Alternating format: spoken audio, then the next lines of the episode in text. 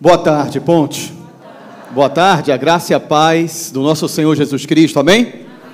Bom, é com muita alegria que subo mais uma vez aqui para poder compartilhar o Evangelho do nosso Senhor Jesus Cristo e já avisando as pessoas que estão aqui pela primeira vez ou que pela primeira vez estão vindo à Ponte no mês de outubro, que no mês de outubro nós tratamos sobre os cinco pilares fundamentais da reforma protestante nós tratamos a respeito dos cinco solas. Solas é uma palavra em latim que significa somente. E esses princípios eles foram estabelecidos no século XVI para fundamentar o que, é que seria a igreja reformada, ou o que seria o cristianismo, o catolicismo reformado que surgiu a partir de um movimento existente desde o século XIV, XV, posteriormente fundamentado e consolidado a partir do século XVI. E esses cinco solas, que nós tratamos um sola por domingo, nos cinco domingos de outubro, na realidade são cinco princípios fundamentais da igreja reformada. São cinco proposições dedutivas e teológicas que indicam o que é ser cristão e um cristão que crê nas Escrituras como sendo a revelação de Deus, como sendo a palavra de Deus suficiente para a nossa vida. Inclusive, nós vamos tratar hoje sobre um desses cinco solas, ou um desses somente, em que vamos abordar as Escrituras. Existe um deles que é o somente a Escritura, ou sola Scriptura, em latim, que indica que a palavra de Deus, ela é palavra de Deus para nós, indica também que ela, as sagradas escrituras, revelam o nosso Senhor Jesus Cristo, nosso Salvador, indica que a Sagrada Escritura é a nossa regra de fé e prática e que ela é plenamente suficiente. E nós vamos falar dessa suficiência, bem como ela traz a poderosa mensagem de Deus da boa nova do Evangelho. E para isso, eu gostaria de lhe convidar para que você abrisse a Bíblia ou o seu aplicativo aí de Bíblia na segunda carta de Timóteo, no capítulo 3, versículo 12 ao 17. A leitura que nós vamos fazer vai, vai aparecer projetado aí no telão e você pode acompanhar através da projeção, também você que nos está vendo aí pelo YouTube, você também pode acompanhar aí desde a sua casa, pois a projeção vai aparecer para você. Bom, como eu disse, somente a Escritura, os teólogos, os pastores, né, eles convergem em dizer que esse fundamento, o somente a Escritura, é o fundamento principal, pois dele emergem os outros quatro fundamentos, os outros quatro pilares, porque quando nós, de fato, começamos a compreender que Jesus é o nosso Salvador, que a nossa salvação é pela graça, por meio da fé, e que nós somos constituídos novas criaturas para a glória de Deus, nós só podemos ter essa compreensão através das Escrituras Sagradas. E por isso, somente a Escritura é o princípio, é o pilar fundamental que sustenta os outros quatro pilares desses cinco da reforma protestante. Mas vamos à leitura da segunda carta de Timóteo, no capítulo 3. O apóstolo Paulo escreve essa carta desde o cárcere em Roma. E aí ele diz, verso 12: Sim, e todos que desejam ter uma vida de devoção em Cristo Jesus sofrerão perseguições, mas os perversos e os impostores irão de mal a pior, enganarão outros e eles próprios serão enganados. Você, porém, deve permanecer fiel àquilo que lhe foi ensinado. Sabe que é a verdade, pois conhece aqueles de quem aprendeu. Desde a infância lhe foram ensinadas as sagradas escrituras, que lhe deram sabedoria para receber a salvação que vem pela fé em Cristo Jesus.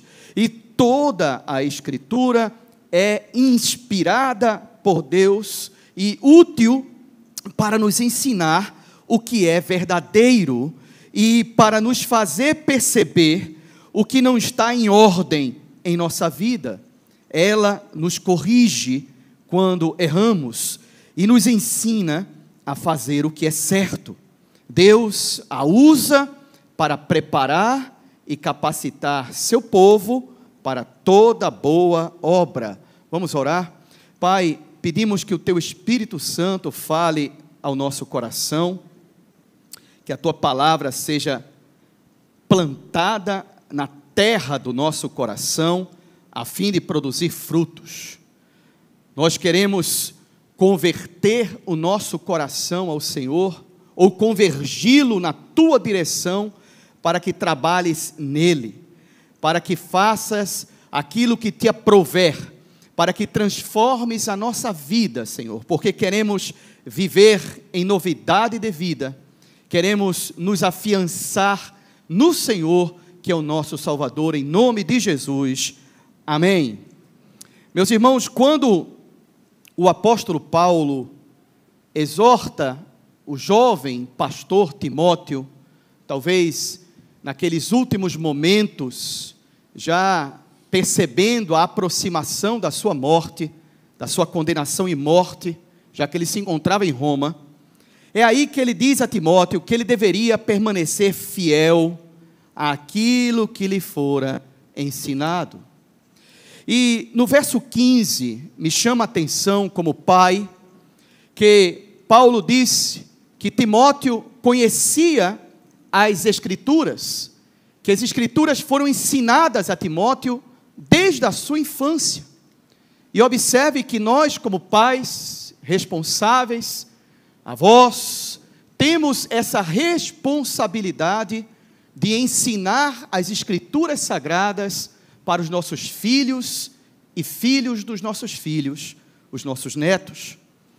E por último, ele diz que, no verso 15, que as sagradas escrituras, que esse conhecimento da palavra de Deus, lhe deu sabedoria a Timóteo, sabedoria necessária para receber a salvação que vem pela fé em Cristo Jesus, e ele arremata dizendo que toda a Escritura é inspirada por Deus, útil para nos ensinar o que é verdadeiro e para nos fazer perceber o que não está em ordem em nossa vida, e ela nos corrige quando erramos e nos ensina a fazer o que é certo. Meus irmãos, quando Paulo usa esse termo, essa expressão, toda escritura é inspirada por Deus, no grego, isto é, grafê teo pneumatos. Grafê vem de grafia, de escrita. Deus, ele se revela a nós através de uma linguagem fenomenológica, de uma linguagem coloquial, comum, de linguagem humana. Deus, ele procura se mostrar e se revelar, e se não fosse por essa revelação escriturística, se não fosse pela Bíblia, não conheceríamos nem Deus, nem o seu propósito, nem os seus valores, princípios e vontade para a nossa vida, e, sobretudo, não conheceríamos o nosso Salvador, o nosso Senhor Jesus Cristo. As Escrituras, elas, mais do que um marco, mais do que regra de fé e prática, as Escrituras sagradas, elas de fato revelam o amor que Deus tem pelos seres humanos. Porque ele poderia ser um Deus completamente isento e alheio dos seres humanos, se vira aí, se vira nos 30, meu chapa.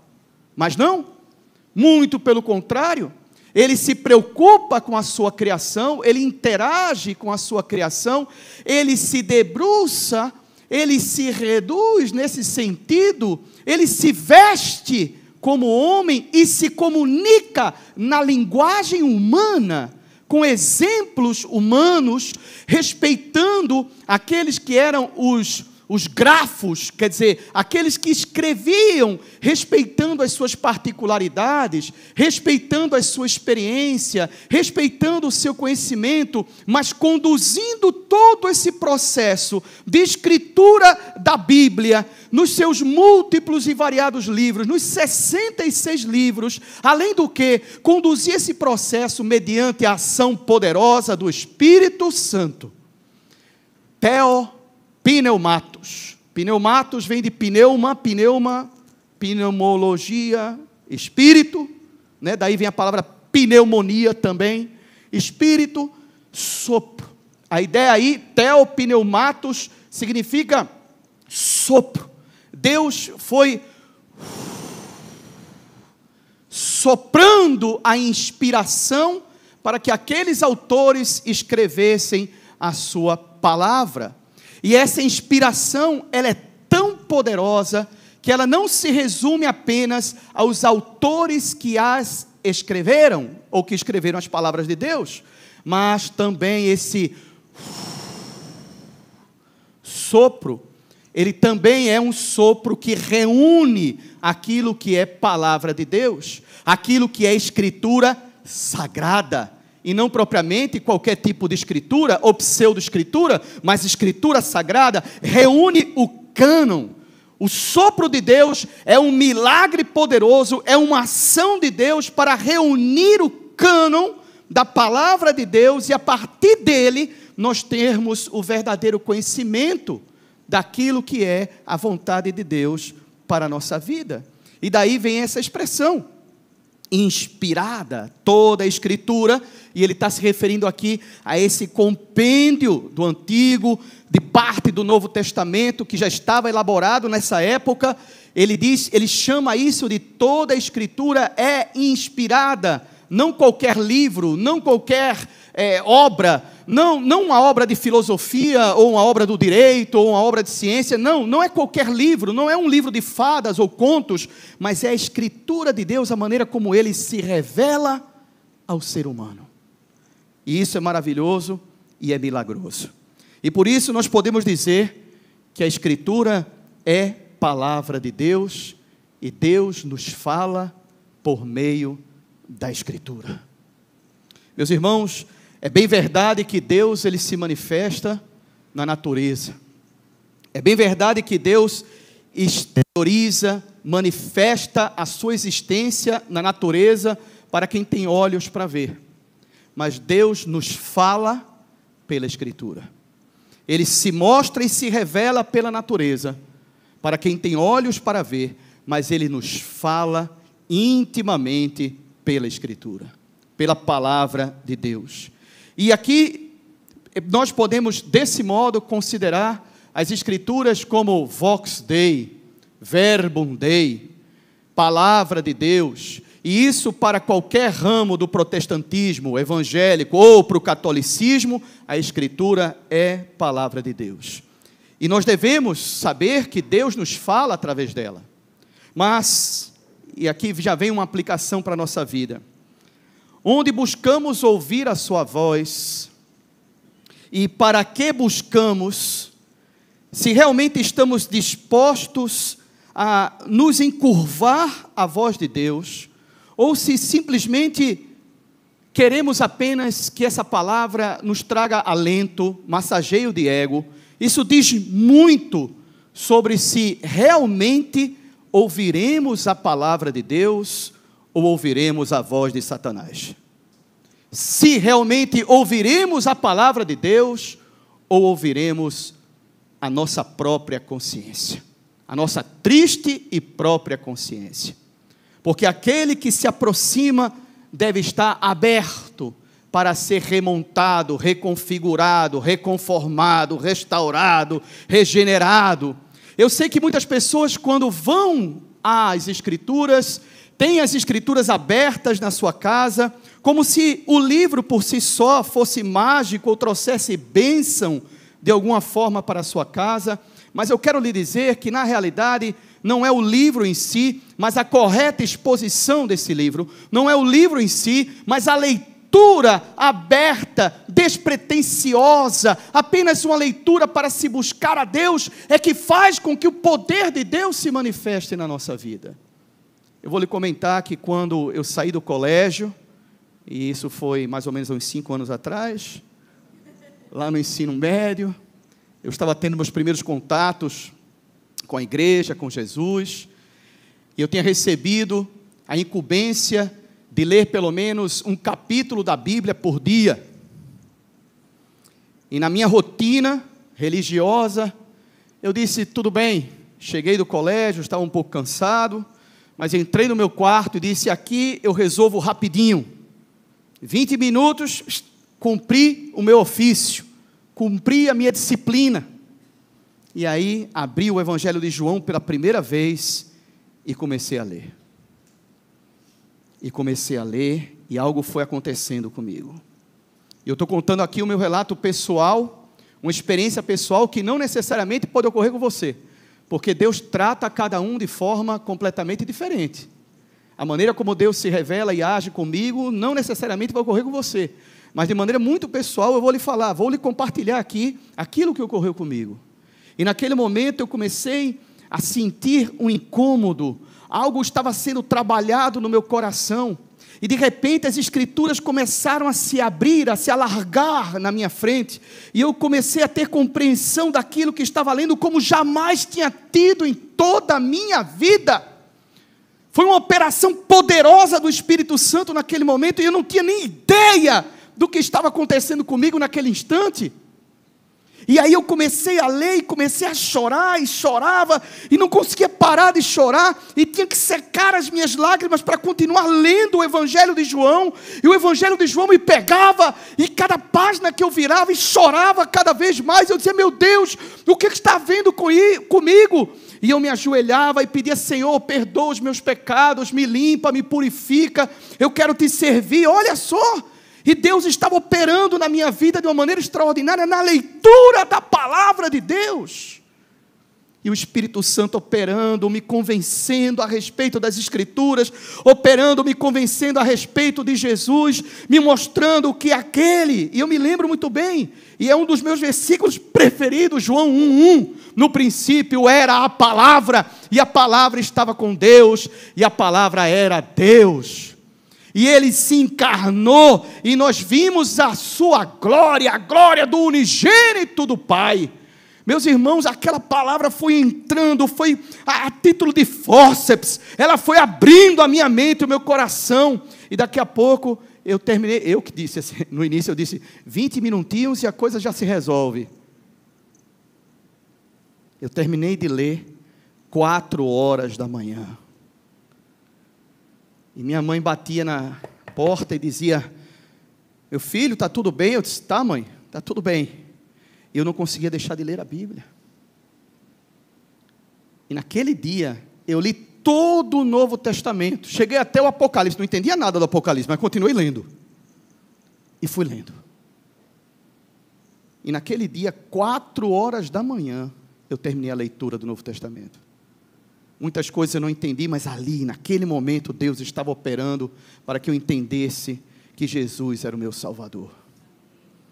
Meus irmãos, Deus ele nos fala por intermédio das Escrituras, por essa exposição espiritual orientada pelo Espírito Santo. As Sagradas Escrituras é a revelação especial de Deus e ela tem uma finalidade máxima e uma finalidade derivada dessa máxima. A finalidade máxima é revelar a Cristo. As Escrituras, disse Jesus, as Escrituras dão testemunho a meu respeito. A revelação de Deus é para revelar a Cristo, o seu Filho, nosso Salvador. De Gênesis a Apocalipse, a Bíblia fala no Antigo Testamento apontando para Jesus, no Novo Testamento fala a respeito de Jesus, de sua obra, de suas palavras, e depois na continuação do Novo Testamento aponta para o passado e diz: o que ele fez é suficiente. Meus irmãos, é por isso que ao ler as Escrituras Sagradas, nós nos deparamos com Cristo, o nosso Senhor. E em segundo lugar, a finalidade derivada dessa é fornecer as munições necessárias para que possamos desenvolver a nossa salvação recebida por meio da fé, pela prática de boas obras, tal como está escrito no verso 17 que acabamos de ler. Deus usa as Escrituras, Deus usa as Escrituras para preparar e capacitar o seu povo para toda boa obra. E é por isso que a Escritura Sagrada é a nossa regra de fé e a nossa regra de prática. E Lutero, esse reformador, que foi totalmente impactado pela leitura de Romanos, esse monge católico que foi impactado pela leitura de Romanos, ele disse: Você deve pedir reverentemente a Deus por sua graça, que lhe dê sua mente e o seu espírito, de modo que você não vai lançar mão de sua própria opinião, mas da dele. E quando você se aproxima das Escrituras, é exatamente isso é exatamente esse o espírito que você deve ter?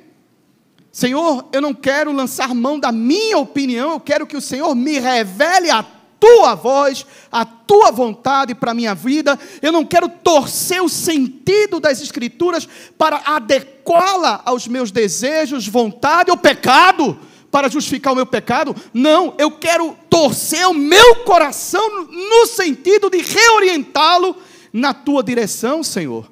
E para isso me mostra, para isso me revela. Esse é o verdadeiro Espírito, é isso que Lutero estava dizendo aqui. E você pode ter certeza que ao fazer isso, o Espírito Santo vai trabalhar no seu coração. Porque a Escritura Sagrada, ela é suficiente, e aqui eu chego no quarto ponto. A Escritura, ela é plenamente suficiente para reorientar a nossa vida, para prover sentido existencial para a nossa vida, ela é plenamente suficiente para nos edificar para a salvação. Se por um lado, meus irmãos, se por um lado não vamos encontrar todo o conhecimento produzido pelos seres humanos na Bíblia, por outro lado, não vamos achar nenhum conhecimento necessário à salvação em nenhum outro lugar a não ser nela. Na Bíblia, nas Escrituras. Tudo que nós precisamos saber para a nossa salvação está ali. E para vivermos para a glória de Deus com suficiência está contida nas Escrituras. A Bíblia não é um livro de ciência. A Bíblia não é um livro de paleontologia. A Bíblia não é um livro de arqueologia. A Bíblia não é um livro de direito. A Bíblia não é um livro de nenhuma outra ciência. Não. Não é um livro de filosofia. Não é um livro de folclore, de lendas. A Bíblia não é um livro que contém todo o conhecimento humano, porque o conhecimento em si, não humano, mas em si, o conhecimento é universal. O conhecimento é infinito, ele está sempre em desenvolvimento. Aquele que detém todo o conhecimento é aquele que é o autor das Escrituras e não nós. Mas, embora a Bíblia não seja um livro de ciência, ela pode orientar a ciência. Embora ela não seja um livro de direito, mas ela contém o decálogo, as leis, os dez mandamentos que inspiram o nosso direito e a nossa legislação. Embora a Bíblia não seja um livro de arqueologia, mas fala a respeito da cultura, fala a respeito da origem dos homens, de um povo, sim. Não é um livro de ciência, mas pode inspirar as ciências. Mas tenho que ser sincero em dizer também que, se uma teoria científica ou religiosa qualquer, ou qualquer outra de qualquer outro campo do saber humano, se essa teoria for contrária aos princípios fundamentais da Bíblia, que essa teoria seja anátema. Especialmente para o cristão, que ela seja rejeitada por ser contrária à vontade e aos valores do nosso Deus. Em segundo lugar, meus irmãos, a Escritura ela é suficiente porque não devemos esperar novas revelações. E olha o que tem de gente que vai atrás de novas revelações. E às vezes as pessoas vão a um gabinete para falar conosco, pastores, esperando que Deus fale através da nossa boca, esperando que Deus dê uma palavra para ela, e muitas vezes as perguntas são feitas no gabinete nesse sentido, não sempre, claro, Mas algumas vezes é nesse sentido. E aí, pastor, o que é que eu tenho que fazer? Às vezes não precisa perguntar ao pastor o que é que tem que ser feito, porque isso já está explícito na palavra de Deus. Conhecendo a palavra, não se, não se pergunta, é isso, ponto. Mas outras vezes a pessoa só pergunta para que seja assim, desse modo, justificada uma ação que está no seu coração. E aí, me separa ou não, pastor? E às vezes a pergunta é: me separa ou não, já querendo se separar. Aí o pastor diz: não, minha irmã, lute, minha irmã, pelo seu marido, ou então lute pela sua esposa e tal. E aí disse: não, não gostei daquele pastor. Não gostei. Porque a pessoa não está na realidade detrás da palavra de Deus, ela está na realidade detrás de uma palavra que justifica as ações que ela queira tomar e muitas vezes ações pecaminosas. É por isso que a escritura sagrada, ela é suficiente, mas não devemos esperar novas revelações. Deus, ele não se revela através de astros. Deus não se revela através de psicografia, ele não nos fala através de astros, de carta astral ou de psicografia, eliminando a identidade e a experiência dos sujeitos, a consciência do próprio sujeito. Deus não se revela dessa forma, não vá atrás de caixinha de promessa, existe aquela famosa caixinha de promessa que faz parte da cultura evangélica. Todos os dias a pessoa vai lá, tira uma promessa daquela, oh que maravilha, não é? Está aí, eis que eu te abençoarei, te farei fecundo, e a pessoa, oh, que maravilha, não sei o que, já tem cinco filhos, aí te farei fecundo, imagina, né? Ou então, ou então, tira ali a caixinha de promessa e encontra uma palavra que arrepende-te e tal. Não, não, isso aqui não é não, aí bota lá de volta aí. É essa. Ah, então, aí, meus amigos, não está ouvindo a voz de Deus, é a voz da sua consciência, e quando, às vezes, pode ser até mesmo a voz de Satanás, a voz do próprio diabo. A Escritura, ela é suficiente porque ela encerra em si mesmo, também, em terceiro lugar, a capacidade de produzir transformações no coração humano. A palavra de Deus, ela produz. Lembra do exemplo que eu contei de João aqui? transformando, lavando o meu coração, reorientando a minha vida. Meus irmãos, e isso independe de quem a comunica. Independe do homem que comunica essa palavra.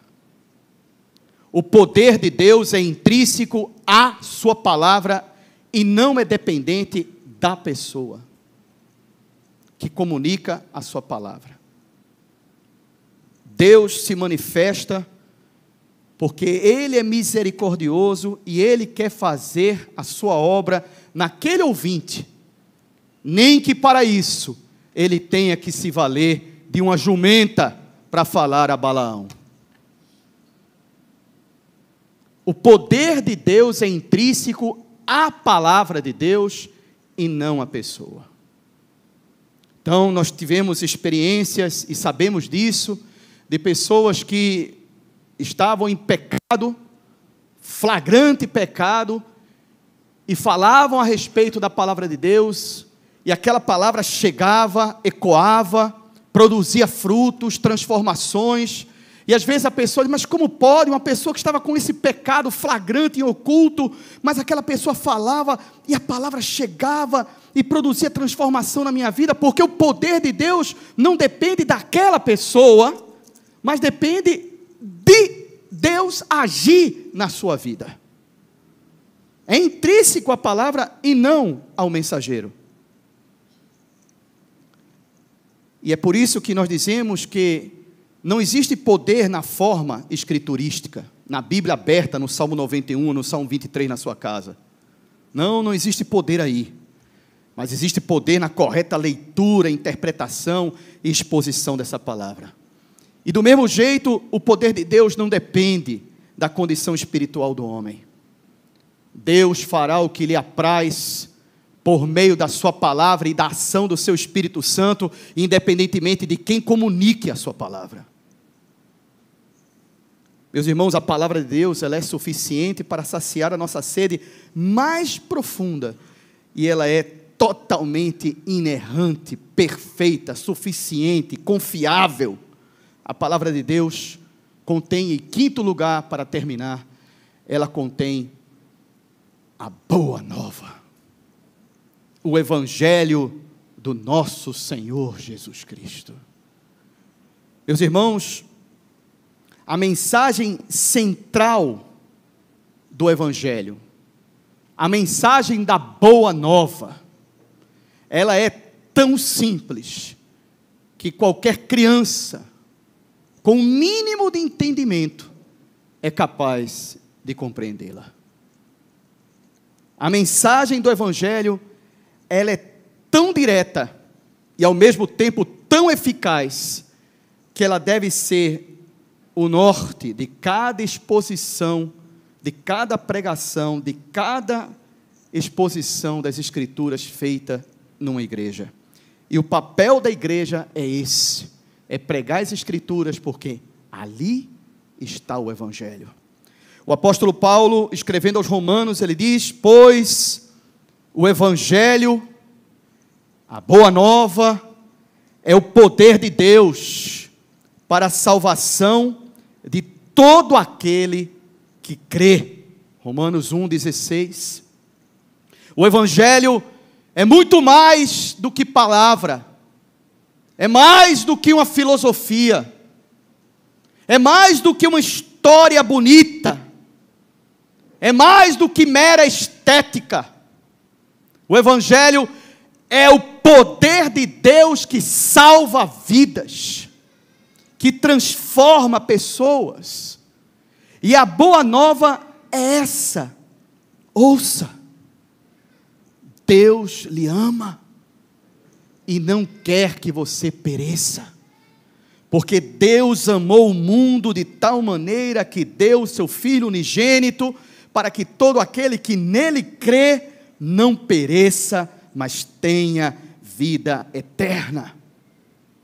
Deus lhe ama e lhe trouxe aqui nessa tarde para que você não pereça, para que você se dê conta da sua condenação, porque todos nós estávamos condenados por nossos pecados.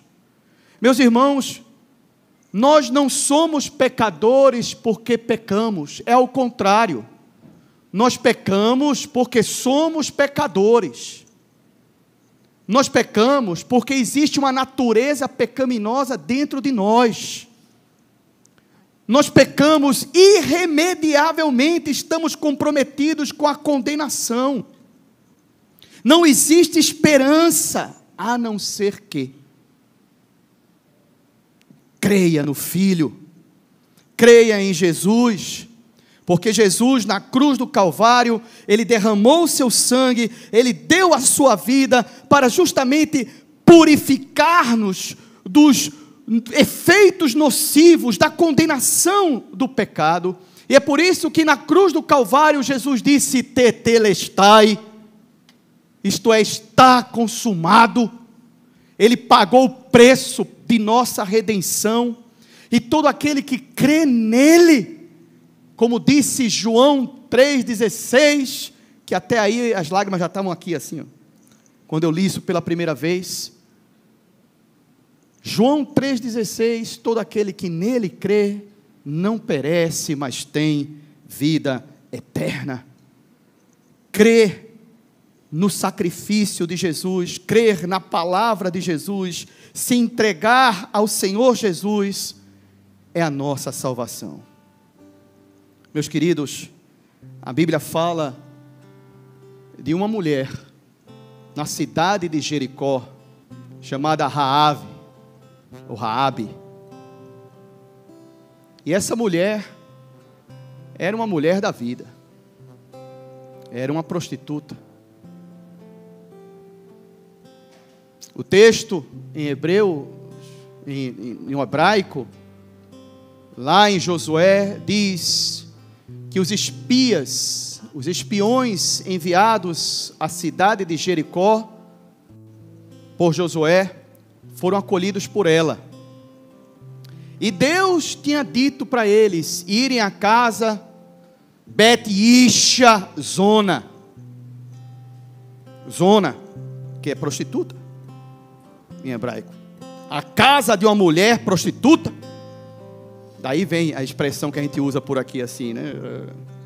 Não é? Bet. A casa daquela mulher, porque ia acolher os espias. Aquela mulher que tinha uma vida devassa. A Bíblia não é precisa, mas muito provavelmente ela se prostituía para alimentar a sua casa. Como muitas mulheres que assim o fazem, por uma questão de sobrevivência e necessidade. Aquela mulher tinha uma vida descontrolada. A casa dela era no alto de uma muralha, a muralha de Jericó. E era ali situada estrategicamente. E os soldados passavam por essa muralha e de vez em quando, entre turnos, ia lá na casa dela. Eu imagino aquela situação de vergonha, de ter que estar submetendo o seu corpo a tudo isso por uma questão de sobrevivência. Isso é muito triste. E aquela mulher, ela já tinha ouvido falar a respeito das grandezas de Deus. Ela tinha ouvido falar de que o Deus de Israel tinha libertado o povo do Egito e aquela massa de gente estava vindo, marchando em direção a Jericó. E ela acreditou na mensagem dos espiões. Os espiões disseram para ela: Raabe, quando essas muralhas caírem, Antes disso, você colocará uns trapinhos, uns paninhos vermelhos no alto da sua casa. E isso servirá de sinal para o povo de Deus, para não invadir a sua casa e preservá-la. E ela acreditou naquela palavra e pela fé na palavra dos espias, Raabe foi salva do juízo de Deus sobre Jericó. E mais do que isso, aquela mulher foi incorporada ao povo de Deus. Teve a sua vida transformada, abandonou a prostituição. E ela, a Raabe, passou a figurar como uma ascendente genealógica do Senhor Jesus Cristo. E isso eu conto porque não importa o seu estado, não importa o que você tenha feito na sua vida, não importa as coisas tristes que fazem parte da sua história, do seu estado emocional, da quantidade de pecados que você tenha, não importa se você vive em um momento completamente alheio e às avessas daquilo que Deus quer para você, e você tem consciência disso. Mas a partir do momento em que você se quebranta e diz: Senhor, transforma a minha vida, o poder de Deus reinará sobre a sua vida não importa o seu estado atual, o Evangelho diz: se você crê, você será salvo. Não importa a sua condição, mas se você crê em Jesus e na palavra de Deus, iniciará o Senhor um processo de restauração na sua vida e edificará completamente a sua casa. Todo aquele, pois, que escuta essas minhas palavras e as pratica, disse Jesus, eu o assemelharei ao homem prudente que edificou a sua casa sobre a rocha. E vieram os rios, e as tempestades. E o vento deu com ímpeto contra aquela casa, mas ela permaneceu de pé, firme, porque ela está fundada na rocha que é Jesus. Meus irmãos, não importa o seu estado, Deus tem um propósito para a sua vida, há um propósito para viver, não desista, há uma razão para a sua existência. Creia em Jesus e você terá um futuro mais brilhante que o mais brilhante do alvorecer dos dias. Creia em Jesus e a sua vida será transformada pelo poder de Deus para todo sempre. Amém. Você acredita nisso? Fique de pé aí no seu lugar, por favor.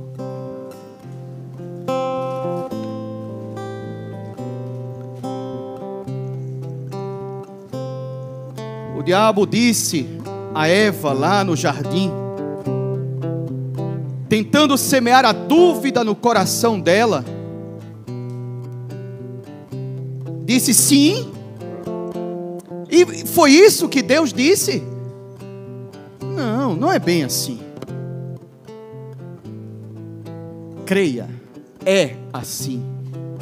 Deus vai transformar a sua vida se você crê no Senhor Jesus Cristo e se entrega para Ele a sua vida será outra.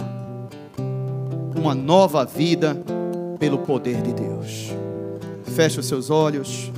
Pai celestial, que o teu Espírito Santo faça a tua obra. O teu evangelho, a tua boa nova foi anunciada para esse povo. E agora, Senhor,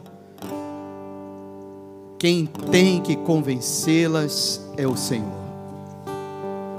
Pai, que o Espírito Santo opere nessa vida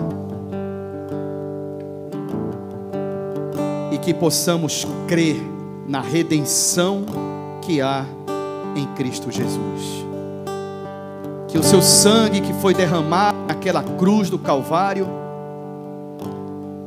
foi derramado definitivamente para que todo aquele que nele crê fosse acobertado e fosse salvo pelo Senhor. Em nome de Jesus. Amém.